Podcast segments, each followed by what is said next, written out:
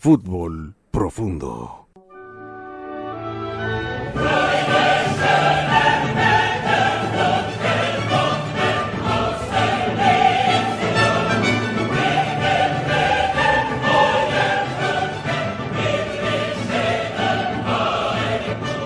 Como cada sábado en Fútbol Profundo, dedicamos unos minutos para recordar historias mínimas de la Copa Libertadores.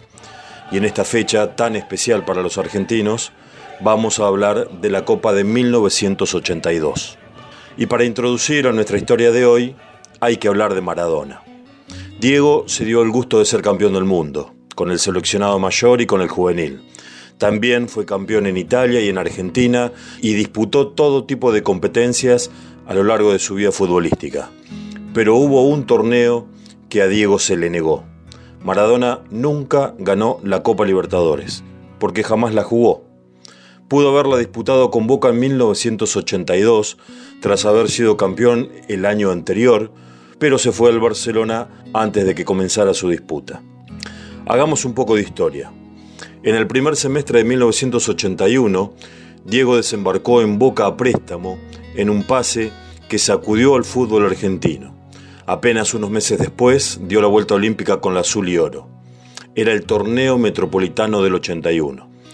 Por otra parte, entre septiembre y diciembre de ese mismo año se jugó el campeonato nacional y esta vez el campeón fue River, que para contrarrestar el poderío de Boca con Maradona había adquirido ese año el pase de Mario Alberto Kempes, figura y goleador del Mundial jugado en nuestro país apenas tres años antes. Con Boca y River como campeones de la temporada, la Copa Libertadores de 1982 se aseguraba dos protagonistas estelares. Pero muy distinta sería la realidad de ambos equipos cuando el certamen continental comenzó el 7 de marzo de 1982 con el partido entre Barcelona de Guayaquil y Liga de Quito en Ecuador. En realidad, todo el fixture de la fase de grupos de la Libertadores de aquel año se vio afectada por la disputa en junio de 1982 del Mundial de España. Los países sudamericanos clasificados para la Copa del Mundo eran Argentina, campeón vigente, Brasil y Chile. Y en ese marco, la Conmebol decidió liberar de compromisos a los jugadores afectados a las elecciones de los tres países. Por eso, Boca y River comenzaron su participación en la Libertadores del 82 recién en agosto. Lo mismo para los equipos chilenos y brasileños. Para ese entonces, Maradona ya no estaba en Boca, ni Ramón Díaz en River. De hecho, ambos jugaron por última vez en sus clubes en un superclásico de verano, en la Copa de Oro disputada en Mar del Plata a mediados de febrero, que finalizó con una victoria millonaria con un gol del joven delantero riojano. Apenas un par de semanas después, ambos ya estarían entrenando bajo las órdenes de César Luis Menotti, en el inicio de la larga concentración de casi cuatro meses que la selección realizó antes del Mundial de España. A esta altura hay que agregar que solo el Mundial motivó los cambios en el cronograma de partidos de la Copa de aquel año. Y decimos solo el Mundial porque la guerra de Malvinas no afectó en absoluto el desarrollo del certamen al igual que en el ámbito local, donde el campeonato nacional que ganaría Ferro se jugó a la par de los combates en las islas. Volviendo a la Copa, por ejemplo, hubo partidos el 3 y el 4 de abril, es decir, los días siguientes al inicio del conflicto en el Atlántico Sur. El sábado 3 de abril, en Lima, se enfrentaron los representativos peruanos, con victoria de Melgar por 2 a 0 ante Deportivo Municipal. Al día siguiente, domingo 4 de abril, en Asunción, se cruzaron los elencos paraguayos, con un empate en un gol entre Olimpia y Sol de América. También la selección continuó preparándose para el Mundial, y el 14 de abril, es decir, 12 días después del inicio de la guerra, empató 1 a 1 contra la Unión Soviética en el Estadio Monumental. Como todo servía para alegrar a los chicos de la guerra, el partido de Argentina y las dos fechas anteriores del Campeonato Nacional fueron transmitidos en directo a las Islas Malvinas. Insólito. Pero volvamos a Boca y a River. Decíamos que Maradona jugó su último partido con el Ceneice en febrero en Mar del Plata. Luego, en marzo, se sumó a la selección y ya no volvería a la Boca.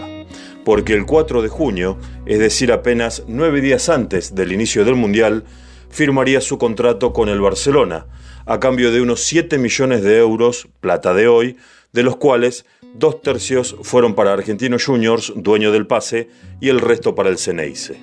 Así desaparecía toda chance que Diego formara parte de la Copa Libertadores.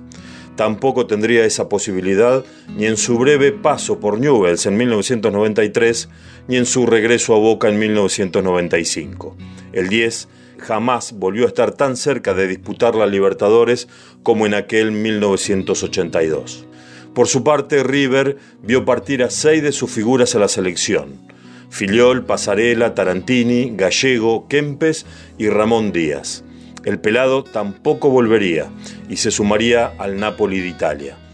¿Y qué fue entonces de la Libertadores del 82? Dijimos que la competencia fue plena recién desde agosto.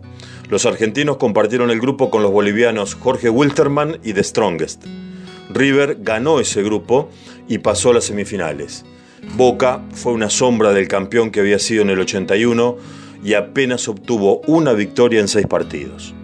A la instancia semifinal, además del Millo, llegaron Peñarol de Montevideo, Flamengo de Brasil, Cobreloa de Chile, Olimpia de Paraguay y Deportes Tolima de Colombia. Seis equipos divididos en dos zonas, como era la costumbre en aquellos años. Allí apareció en todo su esplendor la estirpe copera de Peñarol. Los manchas ya habían disputado seis finales para entonces y habían sido campeones de América en tres ocasiones, la última en 1966. Peñarol fue verdugo de River y de Flamengo en las semifinales y ganó el derecho a disputar la final ante Cobreloa de Chile, que el año anterior, en el 81, también había llegado a la final. El primer partido decisivo se jugó el 26 de noviembre del 82, en Montevideo. Los chilenos sorprendieron al empatarle sin goles al equipo aurinegro en el propio Estadio Centenario. Pero el dramatismo llegaría en el partido de vuelta. 30 de noviembre. El partido se iba, también en cero, hasta que en el minuto 89 el histórico goleador mancha Fernando Morena silenciaría al Estadio Nacional de Santiago y le daría con su gol la cuarta Copa Libertadores de América Peñarol. Y fin para la que fue quizás una de las copas más largas de la historia, con un mundial y una guerra absurda en el medio. Fue además, como dijimos, la copa que Diego pudo jugar y finalmente no lo hizo. Todo esto poco le importó a Peñarol, un histórico de la competencia, que celebró largo y tendido con aquella conquista de Morena que así relató entonces Alberto Kessman para Radio Universal de Montevideo. el que va a tomar el Cobreloa. Cero Peñarol, cero Cobreloa. Allí viene de Martín atrás para Guille. Va a impulsar la pelota. Guille va a terminar el partido. Ubica la pelota Guille. Violento a campo de Peñarol. Se elevó Simiero con Olivera. Lo pasó a los dos. Salta Diogo Resta. Vino para Saladegui Bocio. Bocio para Saladegui. Mete pechera Saladegui colocando para Venancio Ramos. Ramos se quiere escapar. Lleve, lleve. Ataca Ramos contra la pelota. Lo marca el arcón. Puntea Ramos a Morena. ¡Puede ser! ¡Está! ¡No!